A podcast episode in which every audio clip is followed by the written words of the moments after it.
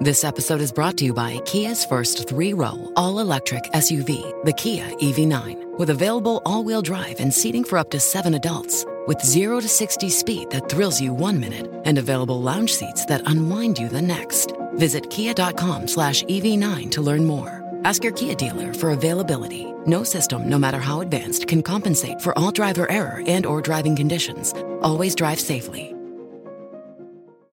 Bonjour et bonjour à tous. Les astronomes alertent contre la multiplication des satellites. Il y en a de plus en plus de satellites en orbite autour de la Terre. On parle beaucoup de l'américain SpaceX et il est de plus en plus difficile d'observer des étoiles. La pollution spatiale engendrée par euh, la prolifération de satellites en orbite perturbe les observations des télescopes. Les euh, collisions se multiplient et génèrent donc des débris qui euh, gravitent autour de la Terre, gênant l'observation. Souvent, c'est débris reflètent la lumière du soleil, augmentent donc euh, les effets de la pollution lumineuse. Certaines sociétés, euh, dont euh, SpaceX, ont d'ailleurs tenté de réduire la brillance de leurs engins pour pouvoir atténuer ces nuisances.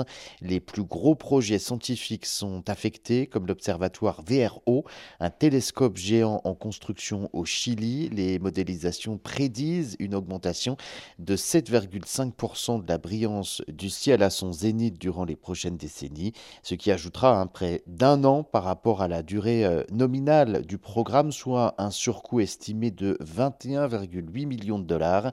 Autre coût, la perte d'opportunité euh, de détecter des phénomènes astrophysiques rares et inconnus. Certains, comme euh, les passages de météorites, sont si furtifs qu'il faut donc un ciel totalement pur pour les observer.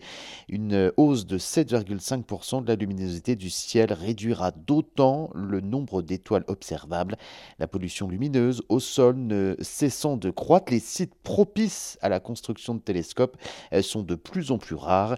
Les astronomes appellent donc à limiter et même interdire, si cela est possible, les grappes de satellites. Au vu des intérêts économiques en jeu, eh pas sûr que cet appel soit entendu.